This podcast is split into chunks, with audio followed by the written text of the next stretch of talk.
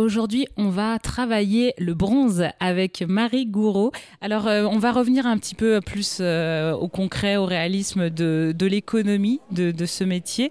Vous vous fournissez comment? C'est local ça, vient de, des montagnes des Pyrénées Comment ça se passe? Alors, c'est pas vraiment local parce qu'en fait, euh, je crois que le métal, au départ, il est extrait.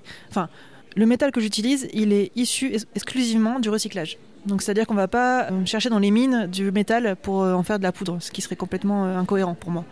Donc là, c'est issu de, déchets qui sont remis en poudre pour être réutilisés et du coup surcyclés plutôt parce que c'est du recyclage. On va dire en, avec une forte valeur ajoutée du coup. Donc vous êtes vraiment en lien avec la transition écologique aussi à travers votre matière première. De toute façon, cette matière première là, elle n'existe que à partir de métaux recyclés. La, les argiles métalliques, par essence, ce ne sont que des métaux recyclés. Parce que c'est une façon euh, plutôt euh, plutôt positive de, de, de sortir d'un déchet, de faire quelque chose d'assez précieux. Quoi. Et puis, euh, c'est ça, extraire de, des métaux des mines pour en faire de la poudre, ça a un peu, ça a pas de sens, quoi, je, trouve. Hein. Donc voilà, c'est issu, du recyclage. Alors bon, là c'est vrai qu'on on est au salon Fragment, donc euh, ça vous permet aussi de faire découvrir vos œuvres. Mais comment euh, on trouve euh, sa clientèle quand on propose de telles œuvres?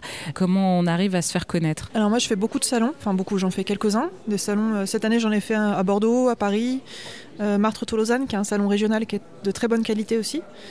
Euh, après, je suis présente sur Internet, par les réseaux sociaux, pas mal Instagram. Euh, ça me permet de faire connaître mon travail. J'ai des... Après, j'ai ma boutique en ligne. La boutique en ligne, c'est beaucoup les particuliers, donc votre clientèle, ou on reste dans un milieu professionnel? Ah non, c'est essentiellement les particuliers, oui. J'ai très peu de clients professionnels. Travailler, par exemple, avec des cabinets d'architectes ou autres? Non, je pense que mes pièces sont trop petites pour que les architectes se projettent de, dessus.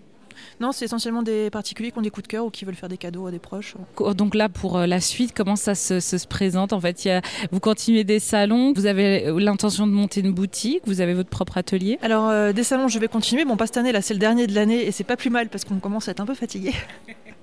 Donc on va avoir des vacances, là c'est bien. Et après, je recommence les salons en février. Donc j'en ai trois en début d'année. J'ai euh, Art 3F Toulouse, euh, début février, Art 3F Nantes, euh, début mars, et Hobart à Montpellier, euh, début avril. Donc c'est la saison qui recommence. Et une boutique, on en a déjà monté une, en fait, on a une association euh, de métiers d'art qui s'appelle euh, AMA 65, donc Association des métiers d'art des Hautes-Pyrénées. Et on a créé une boutique associative à Bagnères de Bigorre. Ah, donc il y a une boutique associative. Vous êtes plusieurs artisans et artisanes à travailler ensemble. C'est un, bon moyen aussi pour s'entraider, euh, d'être collectif aussi entre artisans? Ah oui, complètement. Là, typiquement, la boutique, tout seul, ça serait impossible. Parce que trop de frais et puis trop, trop de temps de présence sur place, on serait jamais à l'atelier. Là, on est 10, donc on divise tout par 10. Le, les permanences, le temps, de, le temps passé sur place pour tenir la boutique, les frais, le loyer, etc. Est-ce que c'est une solution par rapport à tout ce qu'on entend? On parle de crise énergétique. Vous travaillez au four. Est-ce que c'est une problématique là sur le long terme pour vous? Est-ce que euh, vous avez le sentiment que euh, votre travail peut être en danger? Au niveau de l'énergie, ouais, c'est euh, le coût des cuissons est de plus en plus euh, élevé. En plus, nous, on avait fait le choix de passer chez Enercop, qui est le seul fournisseur d'accès à l'électricité qui est propre en France, mais qui est un peu plus cher que les autres, et qui est maintenant beaucoup plus cher que les autres, parce qu'il reste sans garantie sans nucléaire. Euh, oui, sans nucléaire, pardon, c'est que du renouvelable. Et euh, ouais, du coup, bah, on réfléchit à deux fois, deux fois avant de lancer une cuisson, et puis on remplit vraiment le four, euh, le four à fond. Quoi. Je vous remercie beaucoup, Marie Gourou, de nous avoir partagé eh bien, votre œuvre à travers le bronze, avec votre propre technique.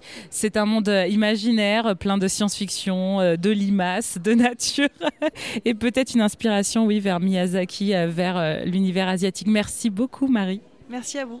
Évidemment, toutes les informations seront sur notre site internet erzen.fr.